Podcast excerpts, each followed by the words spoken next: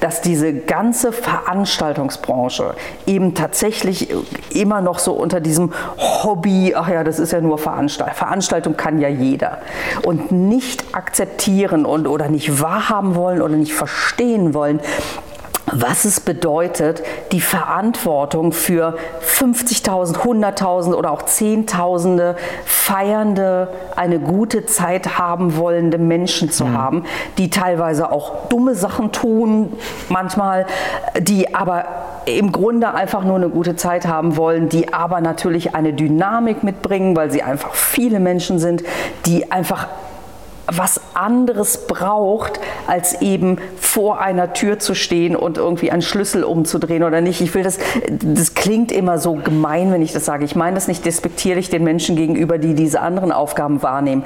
Die haben alle ihre Berechtigung und ich ziehe meinen Hut für jeden, der, der alle diese Dinge tut.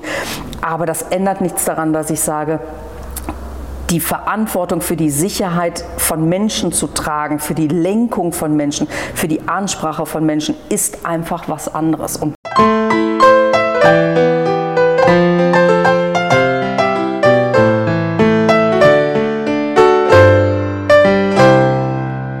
die Sicherheitsphilosophen mit Florian und Raphael das finde ich eine ganz, ganz schwierige Diskussion tatsächlich. Ne? Die, ist, die ist total verschoben und dadurch, wie gesagt, dass sie eben, dass sie eben auf dieses Terrorabwehr, Terrorist im 40-Tonner fokussiert, mhm. verpassen wir unendlich viele Chancen, Gutes zu tun auf einer niederschwelligen Ebene, um Dinge besser zu machen, wenn wir sie schon nicht verhindern können. Ja von wem müsste der Impuls kommen? Weil also du, du sagst ja die Verschiebung, das ist ja das, was wir auch, glaube ich, vor Corona-Pandemie auch mit dem ein oder anderen Gerichtsurteil, ich kenne das jetzt von den Weihnachtsmärkten mhm. in Berlin hatten, wo dann die Veranstalter eben auch dagegen geklagt haben, gegen Auflagen, ähm, wo wir dann wieder bei der Wirtschaftlichkeit und bei, bei dem Thema Geld sind. Ne?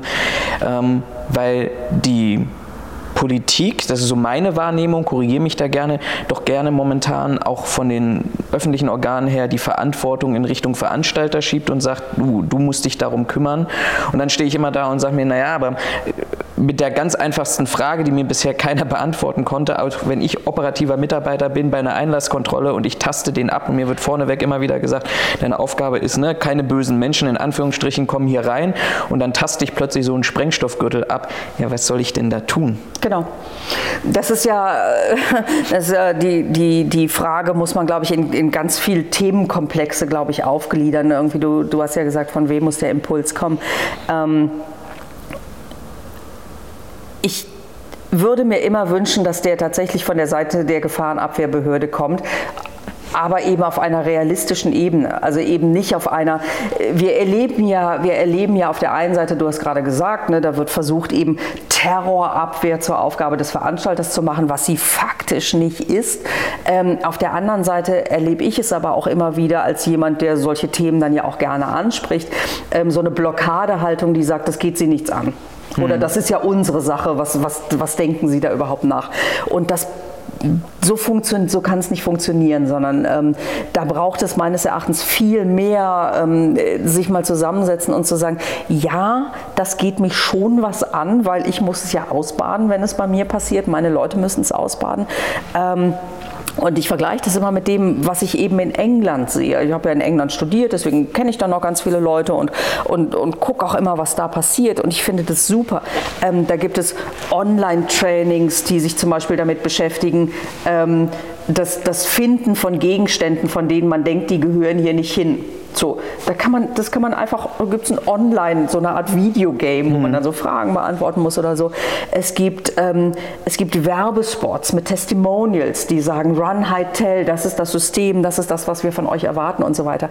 Da ist dieses Thema einfach zum Teil der normalen Sicherheitskultur gemacht worden.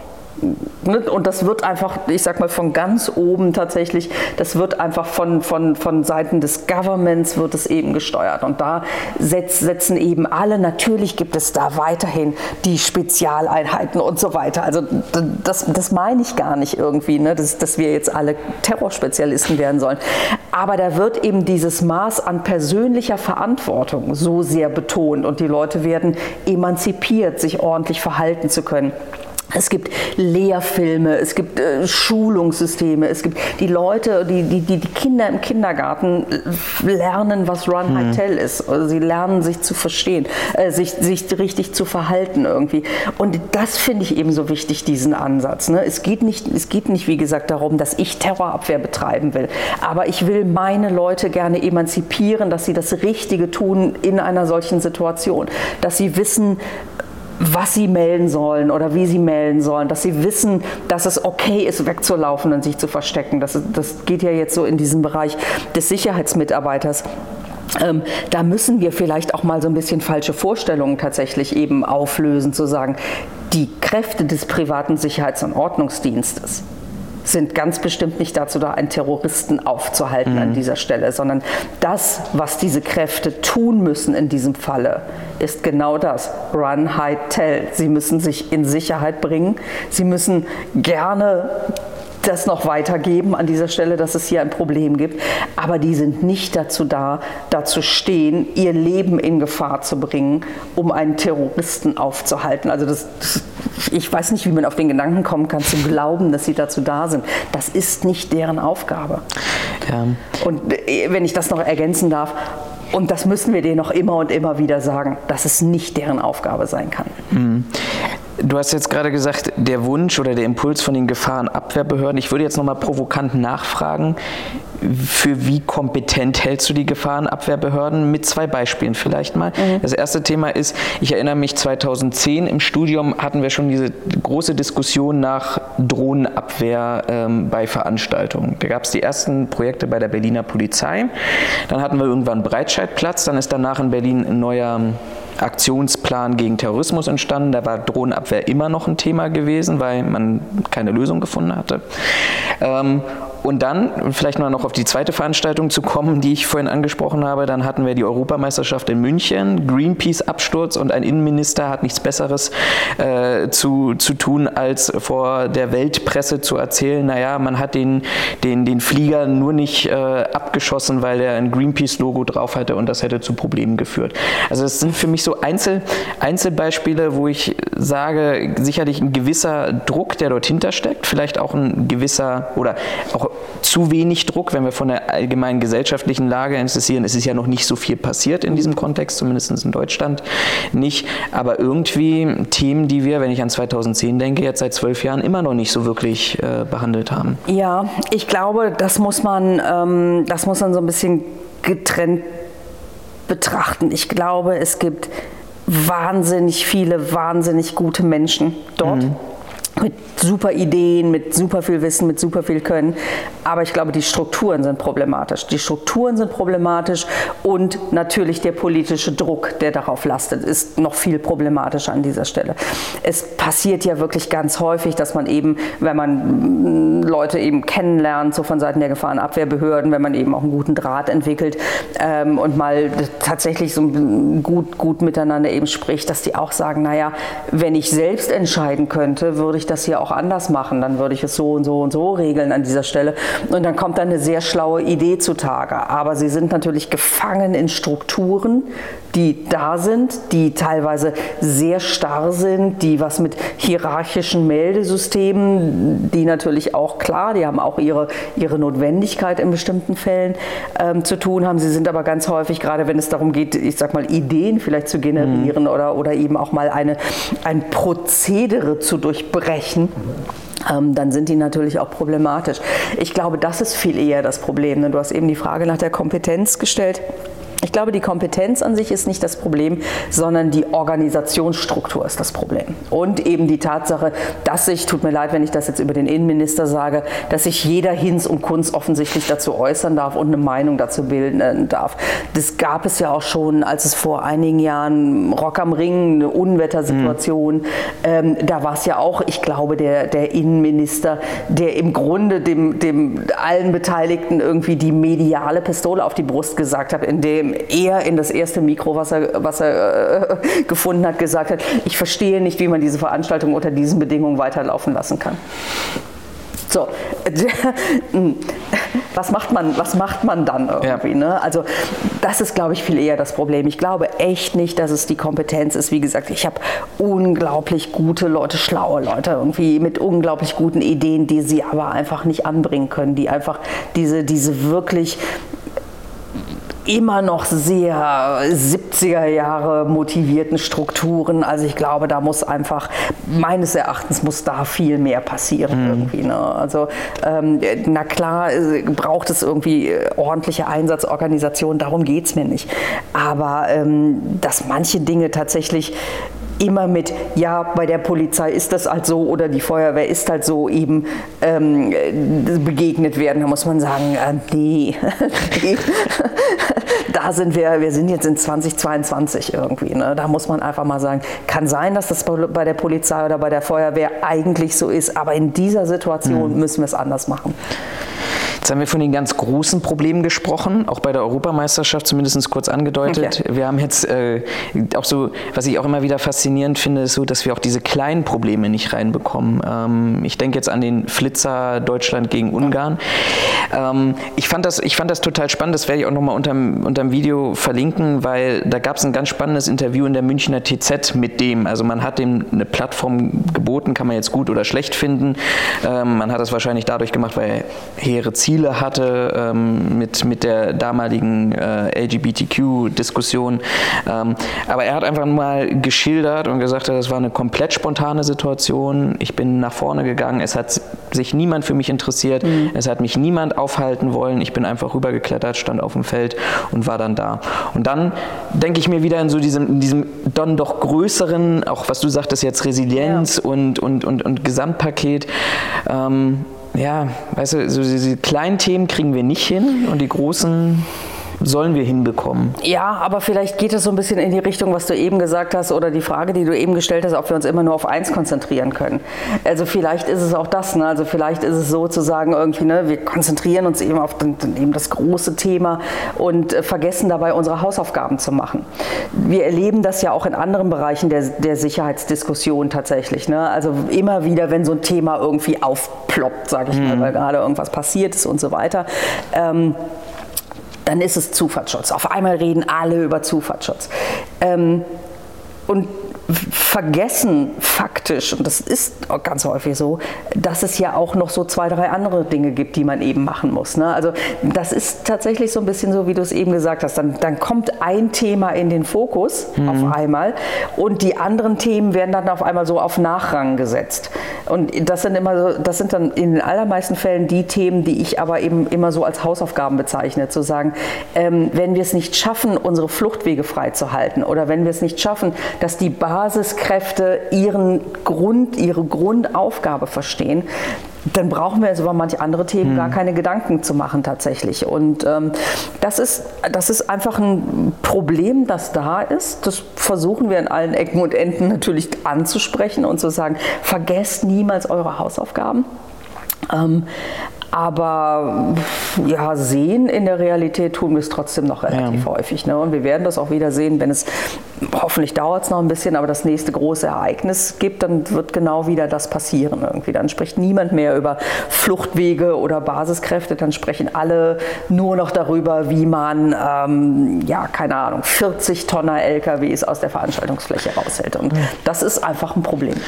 Wobei das Interessante ist ja, wenn ich dann das Finale in Wembley bei der Europameisterschaft anschaue, ne? also das ist, wäre ja wahrscheinlich ein komplettes Lehrbuch. Eigentlich, wenn ich mir die gesamte Europameisterschaft angucke und dann in die Retrospektive gehen würde und sage, was ist gut, was ist schlecht gelaufen, auch vor allem auch schön vielleicht mit der Kombination aus Hygiene und dann doch Großveranstaltungen durchzuführen und dann siehst du am Ende, dass es vielleicht eine kleine Handvoll Leute braucht, ähm, dann frage ich mich halt wieder an dieser Stelle auch wieder vielleicht ein bisschen makaber, aber wir sehen immer und wir hören immer von riesigen Terroristen, Ausbildungscamps irgendwo im Nahen Osten oder ähnliches schau dir die Europameisterschaft an und du weißt eigentlich, was, was, was deine Möglichkeiten sind, oder? Ja, also über Möglichkeiten, glaube ich, müssen wir hier gar nicht irgendwie ähm, reden. Also da gibt es, ne, das ist ja immer schon irgendwie dann, ähm, alle werden irgendwie auf den Kopf gestellt und durchsucht und dann fahren die Wips einfach mit ihrem Auto unkontrolliert in die Tiefgarage. Da muss man schon sagen, so, pff, okay, was, was will ich denn eigentlich erreichen? Ähm, das Problem oder ein Problem ist, glaube ich, dass zu wenig in Schutzzielen gedacht wird. Also dass man eben nicht, nicht einfach mal formuliert, was will ich eigentlich erreichen und dem dann eben die Maßnahmen unterordnen, sondern dass man eben auf so eine Einzelmaßnahme eben fokussiert und dann sagt, ja, aber wir machen das doch. Ne? So, ähm, ich glaube, das ist ein Ding und was ähm, meines Erachtens Wembley noch gezeigt hat, ist, dass es immer ein Problem gibt, wenn andere sich in bestehende Strukturen einmischen. Mhm. So, das haben wir ja immer. Da ist ähm, also immer, wenn ja im Grunde so die großen Veranstalter dann eben kommen und sagen, wir wollen aber, dass Dinge so und so passieren und man selbst sagt, wir haben aber schon ein bestehendes System, das gut funktioniert und sich dann aber jemand durchsetzt und sagt, nein, es muss aber so laufen, wie wir das haben wollen. Du sprichst von der FIFA. Zum Beispiel, ja. ja. Ähm, äh, trifft aber auch auf viele andere tatsächlich zu. Ne? Ähm, und dann wird es halt immer schwierig. Ne? Dann werden halt einfach funktionierende, bestehende Systeme umgestrickt, schnell, mhm. um die Bedingungen eben der anderen, sag ich mal, der, der, der Intruder, so kann man sie, glaube ich, nennen, ähm, äh, zu erfüllen.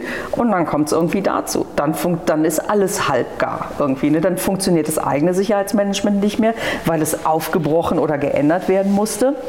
Und die andere Maßnahme wird eben passen, weil sie nicht passt mhm. zu dem, was da ist, funktioniert im Zweifelsfall auch nicht irgendwie. Und das ist halt immer dieses, dieses nicht zu Ende denken ist sicherlich ähm, eins, von dem ich sagen würde, das macht mich irre. Das kann ich einfach mal so sagen. Kann ich nachvollziehen. Die Frage ist halt, müssen wir dann praktisch andere wieder mehr Kompetenz geben, mehr, mehr Bildung, mehr, mehr eine Wissensbasis? Weil also an, an mangelnden Ereignissen kann es ja, kann's ja hm. nicht liegen. So. Ehrlicherweise ist es ja ganz häufig so, dass ähm, ich weiß gar nicht, ob es die Kompetenz ist, an der es mangelt. Ob es nicht vielleicht manchmal so eine Art Selbstbewusstsein ist oder, oder eben auch so die Möglichkeit, einfach Nein zu sagen. Mhm. Einfach zu sagen, nein, wir machen das nicht, ohne dass es sofort irgendwie Konsequenzen hat, die sagt, wir nehmen euch die Veranstaltung weg, wenn ihr das nicht so oder so macht. Also ich glaube, was es in Wirklichkeit braucht, ist der Respekt und die Anerkennung von Dingen, die irgendwo passieren, die gut sind. Also dass man, dass man eben einfach sagen kann, ähm, wir haben das ja gesehen, ich glaube, es war München das Stadion, um das es eben die Diskussion ging, ne? zu sagen irgendwie, ähm, das sind nun mal die Hygienemaßnahmen, die wir umsetzen müssen irgendwie, ohne dass jemand kommt und sagt, ja, wenn ihr das aber nicht gewährleisten könnt, dann kann da eben kein Spiel stattfinden. Und das ist halt einfach krass. Also dieser immense Druck, dieser wirtschaftlich-politische mhm. Druck, der eben ausgeübt wird und der am Ende fast immer dafür sorgt, irgendwie, dass Sicherheit einknickt. Und da würde ich mir wünschen, da braucht es viel mehr eben äh, Leute mit breiten Schultern, die einfach sagen, nee, echt nicht funktioniert ja nicht. Ich weiß, dass das blauäugig ist, weil natürlich der wirtschaftliche Druck immens ist. Ja. Ein, ein, ein Spiel einer Europameisterschaft zu verlieren, hat in allen Belangen immense wirtschaftliche Auswirkungen und es ist sehr leicht gesagt, hier auf dem Sessel zu sitzen und zu sagen, ja, dann müsst ihr halt Nee sagen. Das, das ist mir natürlich vollkommen ja. klar. Nichtsdestotrotz würde ich mir immer wünschen, dass, dass, dass da einfach auch mehr, mehr Gegenwehr kommt und einfach mehr sagen, nee, wir haben hier ein gutes System und es funktioniert und nee, wir haben hier eine Lösung und sie funktioniert und wir brechen sie jetzt nicht auf, nur weil jemand anderes kommt und es anders haben will. Irgendwie. Das bedeutet nicht, dass man nicht offen für neue Ideen sein soll. Aber wie gesagt, ein, ein also gerade ein funktionierendes Sicherheitsmanagementsystem umzuschmeißen, nur weil irgendjemand sagt, ich brauche eine neue Branding Zone oder was auch immer, das halte ich für ein Problem. Schwierig. Ja, es ist, es ist, es ist einfach schwierig irgendwie. Ne? Und wie gesagt, ich glaube, wir müssen sehr, sehr vorsichtig sein, ähm, einfach so ähm, ähm, populistische Forderungen aufzustellen. Mhm. Das wird nicht funktionieren, sondern wir müssen natürlich sehr, sehr genau gucken, was realistisch umsetzbar ist. Aber man muss es zumindest mal ansprechen. Ja. Du hast das ein oder andere Mal jetzt von der privaten Sicherheitsbranche schon mal gesprochen oder vom Sicherheits- und Ordnungsdienst. Ähm, da, da würde ich vielleicht auch gerne noch mal ein bisschen zum Abschluss ein bisschen intensiver darauf eingehen. Vielleicht mal ganz allgemein gefragt, was, was ist dein Eindruck von der Branche, deine Wahrnehmung? Mm. Sie kämpft, vielleicht ist das, vielleicht ist das so der, der Überbegriff irgendwie. Ähm, es gibt wahnsinnig viele gute Akteure in diesem Bereich. Das muss man einfach sagen. Es gibt wahnsinnig viele gute Akteure, die wirklich um Verbesserung kämpfen, die sich einbringen und die, ähm, die auch wirklich wollen, dass Dinge besser werden. Aber es gibt natürlich auch einfach Sachen, gegen die ist irgendwie schwer anzukommen. Das muss man einfach mhm. sagen. Also diese, diese immer noch währende Diskussion um das Thema Sicherheit und Ordnung ist ja eigentlich ein gutes Beispiel dafür. Ähm, auf der einen Seite stehen wir, und ich gehöre zu denen, die ganz unbedingt sagen, es muss eine Trennung zwischen Sicherheit und Ordnung geben. Das bedeutet aber keinesfalls, und das ist mir eben auch nochmal wichtig zu sagen, dass ich sage, Ordnung ist egal, das kann jeder, sondern ähm, ich sage nur, es gibt oder ich sage, es gibt spezifische Anforderungsprofile an die jeweiligen Aufgaben. Und zu glauben, dass jemand, der eine 34a Unterweisung, Unterrichtung gemacht hat, bei einer Veran also besser bei einer Veranstaltung arbeiten kann, nur weil er oder sie diese, diese Unterrichtung gemacht hat, das ist halt komplett blauäugig. Also das, das funktioniert mhm. halt einfach nicht. Und deswegen gibt es ja eben, gibt es ja eben diese, diese, diese, diese Energie, die da reingesteckt wird, zu sagen, ähnlich wie man sagt, zum Beispiel Luftsicherheit ist ein eigenes, ein eigener Bereich, für den man eben spezielle Ausbildung und Wissen braucht braucht das Arbeiten bei Veranstaltungen oder der, der Umgang mit Menschen, Menschenmengen, braucht spezielle Kenntnisse tatsächlich. Und das bedeutet auf der einen Seite, dass Menschen, die, die Ordnungsaufgaben haben, lenken und leiten, dass die sich auch nicht einfach hinstellen können, sondern dass man denen beibringen muss, wie Lenken und Leiten funktioniert, wie eine Ansprache funktioniert, ähm, was wichtig ist, um Lenken und Leiten, Vulnerable Persons und alle diese Dinge irgendwie. Das bedeutet aber gleichermaßen auch, dass man akzeptieren muss, auch sicher, also 34a-Kräfte, die bei Veranstaltungen arbeiten, brauchen das auch. Die werden sich aber schön bedanken, weil die haben ja gerade schon den 34a gemacht und sagen, ja, aber was soll ich denn jetzt noch mhm. lernen irgendwie.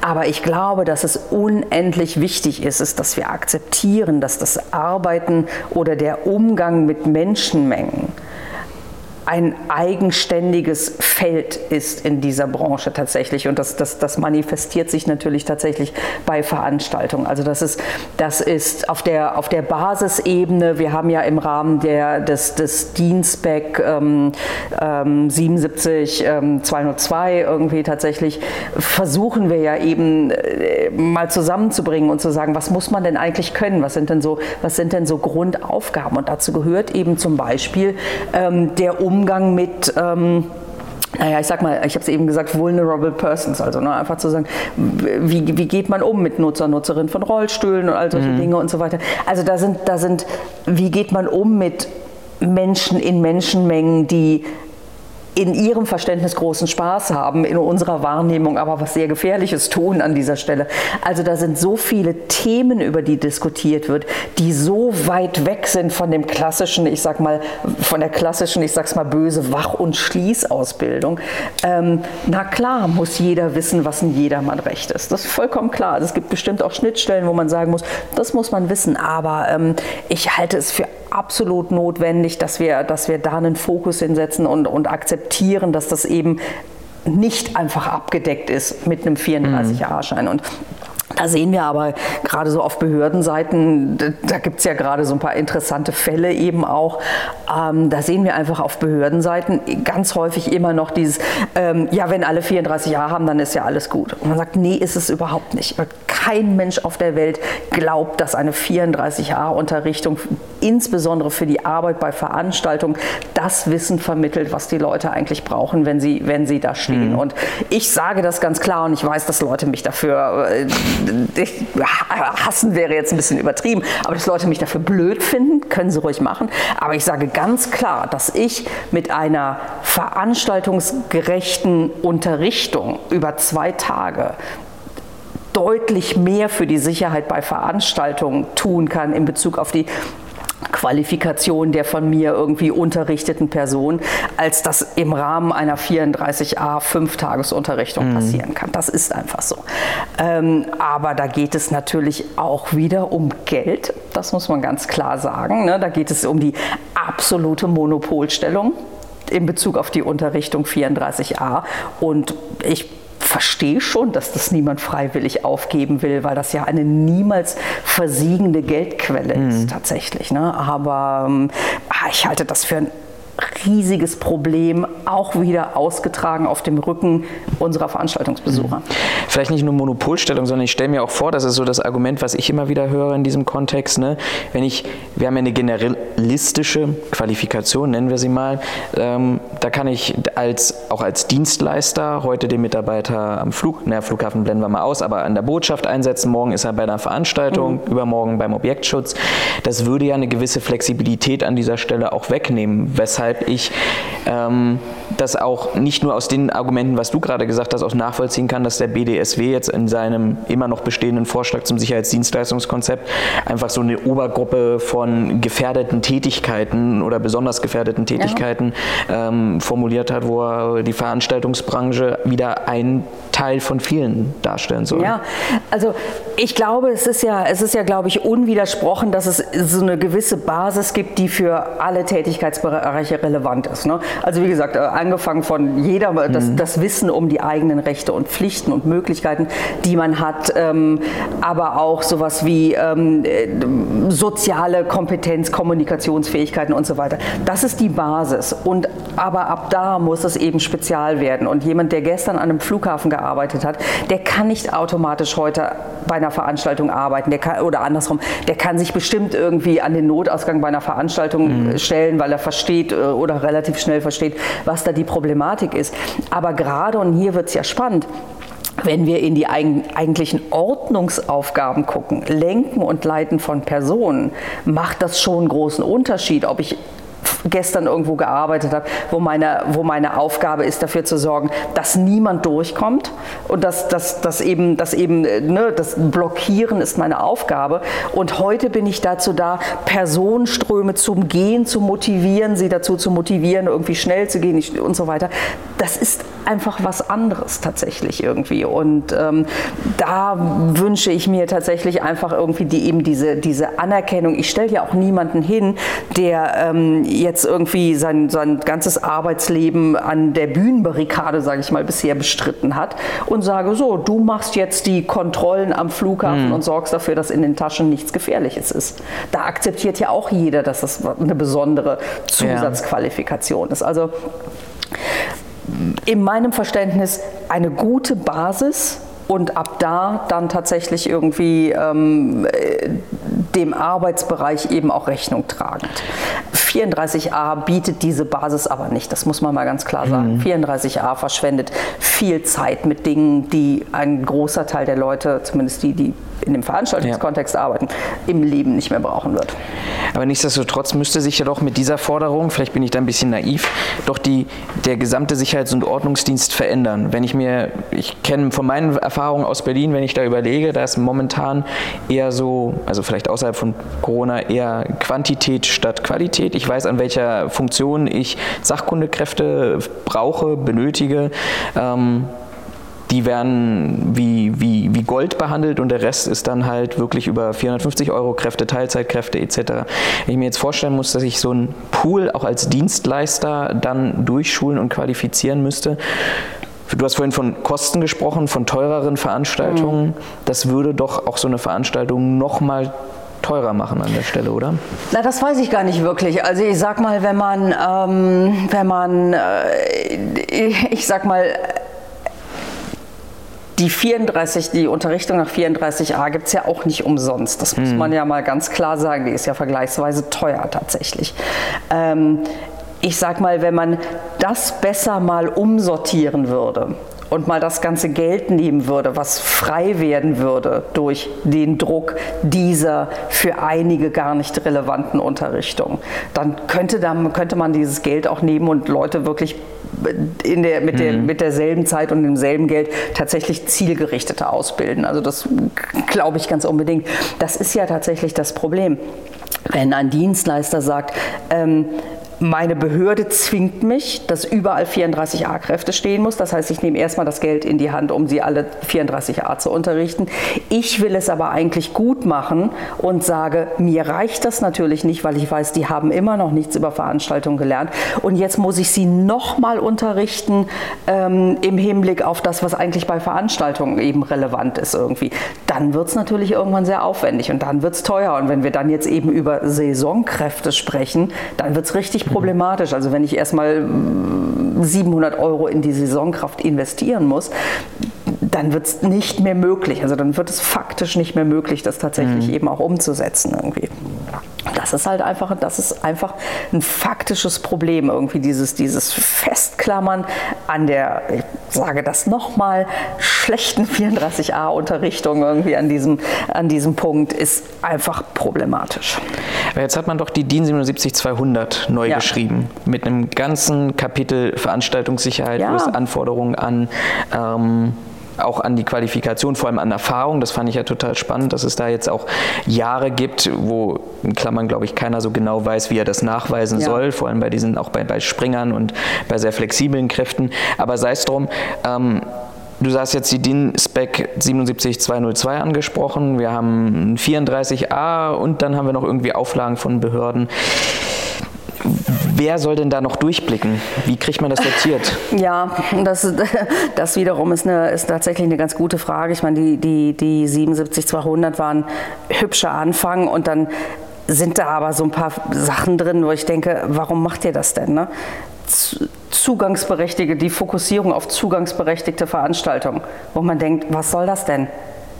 Zugangsberechtigte Veranstaltungen sind da überhaupt nicht unser Problem. Unser Problem ist das, was da draußen irgendwie stattfindet. Und also ah, ähm, ja, durchblicken ist so eine, ist so eine ist so ein Problem, weil es tatsächlich es ist ja inhaltlich kaum zu vermitteln. Das ist, glaube ich, das ist, glaube ich, das Problem. Also äh, also einfach zu sagen, also jemandem zu erklären, warum man eben Sachen muss, auch wenn man denkt, äh, machen muss, auch wenn man denkt, sie sind in Wirklichkeit überhaupt nicht zielführend irgendwie äh, so, das ist schon schwierig. Also so gesunder Menschenverstand, damit kommt man da irgendwie nicht mehr ran. Es ist einfach leider wirklich schlecht geregelt. Und ich glaube, das hat was damit zu tun, damit mache ich jetzt mal so, so zum Brückenschlag zum Beginn des Gespräches, dass diese ganze Veranstaltungsbranche eben tatsächlich immer noch so unter diesem diesem Hobby, ach ja, das ist ja nur Veranstaltung. Veranstaltung kann ja jeder.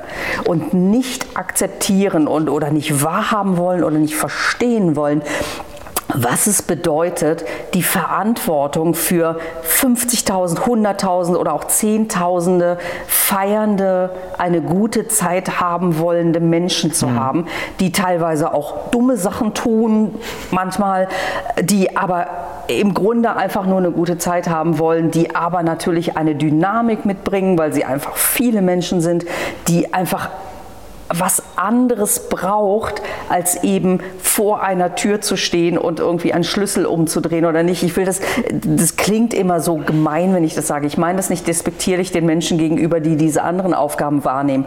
Die haben alle ihre Berechtigung und ich ziehe meinen Hut für jeden, der, der alle diese Dinge tut.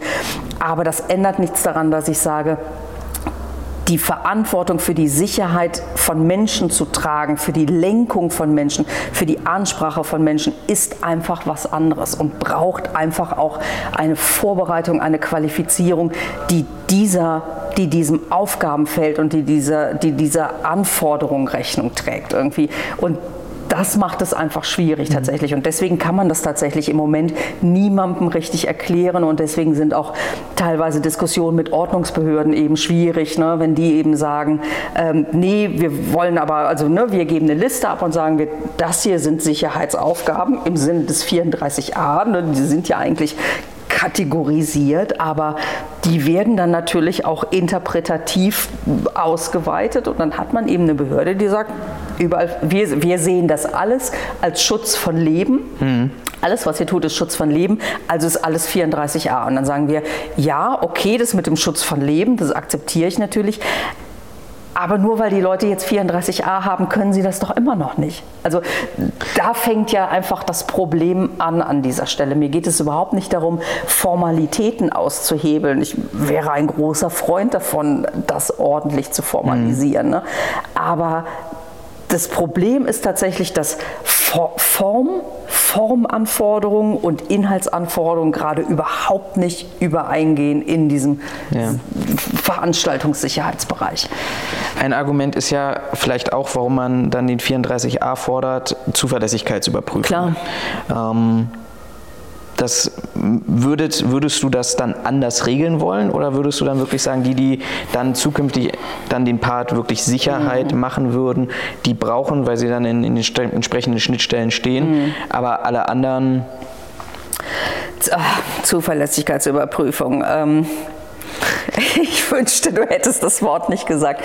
Ähm, auch hier, ähm, das ist ja auch, also eine Zuverlässigkeitsüberprüfung ist natürlich klar, macht Sinn, weil man sagt, na klar, wollen wir nicht als jemand, der schon mal irgendwie einen, einen äh, ich sag mal, jemanden umbringen wollte, den wollen wir jetzt nicht irgendwie zwingend irgendwie ne, im Bereich irgendwie des Schutzes von Menschen irgendwie da stehen haben.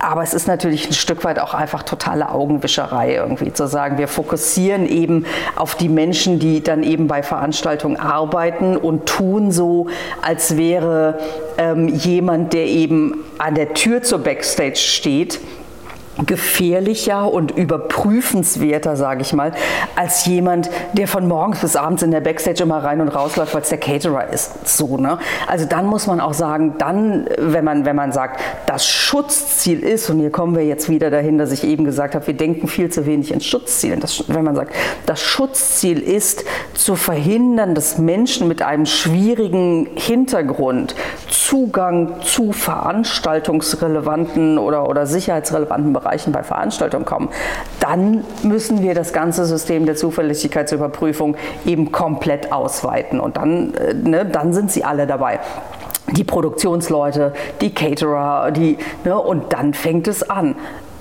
Was ist denn mit der Künstler-Entourage? Mhm die rennen halt von morgens bis abends rein, raus, gucken, was geht, gehen in alle Bereiche, in jede Backstage-Bereiche, ähm, weigern sich ihre Pässe zu tragen, wenn es doof läuft irgendwie. Und dann sagen wir denen so, und jetzt machen wir aber eine Zuverlässigkeitsüberprüfung, ob ihr das überhaupt dürft.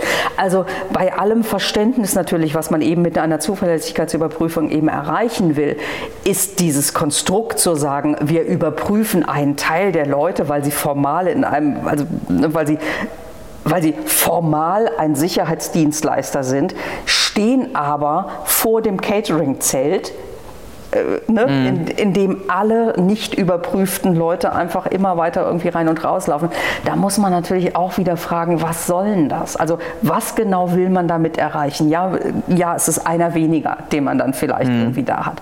Aber ähm, ich sag mal, wenn man sagt, man will damit verhindern, dass Leute, die Böses planen, keinen Zugang dazu bekommen. Dafür ist es die vollkommen falsche Mhm. Ne? Weil wer Böses plant, der ist nicht doof genug, in einem Job anzuheuern, von dem er weiß, dass er da zuverlässigkeitsüberprüft wird. Oder beziehungsweise andersrum, wenn er eine saubere Historie hat, ist auch, da wäre auch das ja. egal. Ne? Also man, man mit dieser Zuverlässigkeitsüberprüfung wirft man ja im Grunde nur einen Blick in die Vergangenheit der Leute und sagt, okay, da war was.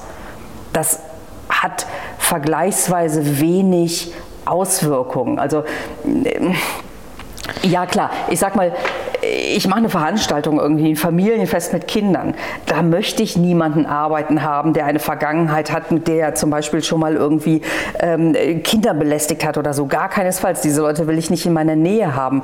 Aber ich weiß das bei allen anderen leider auch nicht. So, ne? Also deswegen ist dieses ganze System, und da kommen wir jetzt wieder ähm, an deine Frage eben, wem soll man das noch erklären? Wer soll mhm. das verstehen? Wir kommen hier wieder an so eine Grenze, die sagt, ähm, was erreichen wir eigentlich damit? Also eine, eine Formalie, die viel Unruhe schafft und die auch viel aufwendig ist, ähm, umzusetzen, die aber das eigentliche Schutzziel im Grunde nur ankratzt. Hm. Das wird immer, das ist immer schwierig zu erklären, so eine Kombination. Ja. Aber wäre ja praktisch ein Plädoyer, weil ich in dem Moment auch dachte, ja, letztendlich hast du ja recht. Wenn ich einen Pförtner habe, der vom Sicherheitsdienst gestellt wird, Werkschutz oder ähnliches, habe ich ja genau letztendlich die gleiche Situation. Wäre ein Plädoyer zur Abschaffung der Zuverlässigkeitsüberprüfung oder über andere Schutzziele nachzudenken im Sinne von, wenn wir den Bedarf hier hätten, dann bitte aber alle oder gar keine.